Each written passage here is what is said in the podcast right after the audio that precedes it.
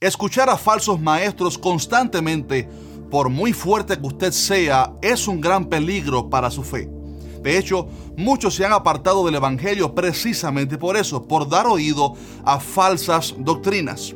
En este video les voy a contar de qué tipos de maestros usted se debe cuidar y qué contenido consumir en las redes sociales. Me parece sumamente importante hablar sobre este tema porque hoy en día con las redes sociales y el fácil acceso que tenemos al Internet, algunas personas dedican decenas de horas a la semana a escuchar y ver videos de distintos tipos de maestros en YouTube, todos con doctrinas distintas y algunos con grandes herejías.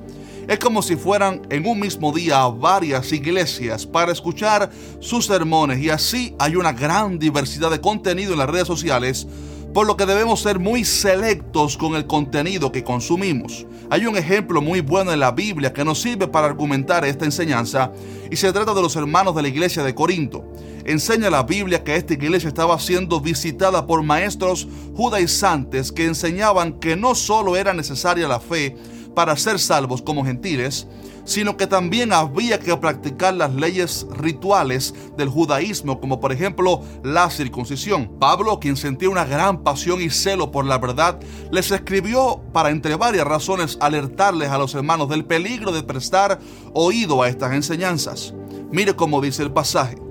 Pero temo que como la serpiente con su astucia engañó a Eva, vuestros sentidos sean de alguna manera extraviados de la sincera fidelidad a Cristo. Uno de los grandes errores que cometió Eva fue prestar oído a la serpiente que hablaba y dialogar con ella. Y producto de esa conversación, ella terminó pecando contra Dios. Pablo usa este tremendo ejemplo para decir que hay un peligro grande de que los hermanos, si ellos dedican oído y su corazón a escuchar las falsas doctrinas, estos pudieran descarriarse. Esto le sucedió de hecho a muchos hermanos gálatas a los cuales Pablo tuvo que escribirles alarmado diciendo, estoy maravillado de que tan pronto os hayáis alejado del que os llamó por la gracia de Cristo para seguir un evangelio diferente. No que haya otros, sino que hay algunos que os perturban y quieren pervertir el evangelio de Cristo. También la palabra enseña que las malas conversaciones corrompen las buenas costumbres. Y por último, segundo de Juan 1.10 dice que si alguno viene a vosotros y no trae esta doctrina, no lo recibáis en casa, ni le digáis bienvenido, porque el que le dice bienvenido participa en sus malas obras. Todos estos textos llevan una misma advertencia, que nunca debemos permitir que gente hereje con doctrinas extrañas entre en nuestra casa para enseñarnos o ministrarnos. De igual manera, no debemos consumir contenido en Internet de maestros que se desvíen de la doctrina verdadera.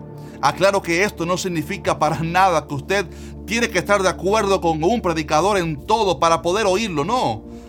Hay que reconocer que hay buenos maestros con buena doctrina, pero que tienen alguna, digamos que opinión distinta sobre algún tema irrelevante a la salvación. Eso es normal y debemos ser maduros y tolerantes para no dividirnos por cuestiones insignificantes. Pero a lo que me refiero en este video, la base es que hay gente que enseñan falsas doctrinas que sí van totalmente en contra del fundamento de la base del Evangelio, como por ejemplo aquellos que practican la idolatría o los que creen que Jesús no es Dios, hmm, muy peligroso, o aquellos que creen que el infierno no existe o incluso aquellos que judaizan al pueblo de Dios, enseñando que hay que hacer ritos para agradar a Dios.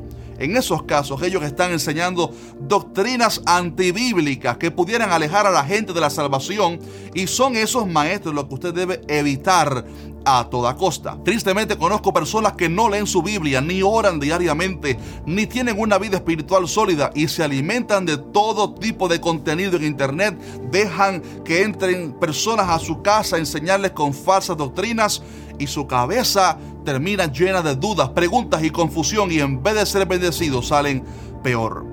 Estimado hermano, permítame para terminar darle este consejo muy valioso. Creo que lo ideal es una meta de leer diariamente su Biblia y hacerlo en oración para que el Espíritu Santo le haga ver la verdad revelada ahí en la palabra.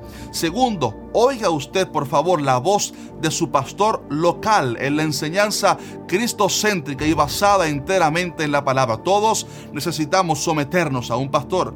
En tercer lugar, no busque una gran cantidad de maestros bíblicos en YouTube o redes sociales, sino elija máximo tres o cuatro ministros de la verdad que se conformen a la doctrina sólida de la palabra y así usted no será fácilmente confundido.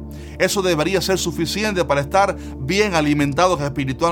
Asimismo, niéguese a consumir contenido que se dedique únicamente a desprestigiar personas, contender y hablar de chismes y farándulas. Pablo le dijo a Timoteo que evitara las contiendas porque conducen a la perdición. Lo único que bendice y edifica es la palabra de Dios, no la farándula ni el chisme supuestamente cristiano. Les comento que hace mucho tiempo que tenía pendiente hacer este video para alertar al pueblo de Dios y bueno, hoy fue el día. Así que ya lo sabe usted, estimado hermano, aliméntese únicamente de buena comida espiritual y no consuma comida chatarra.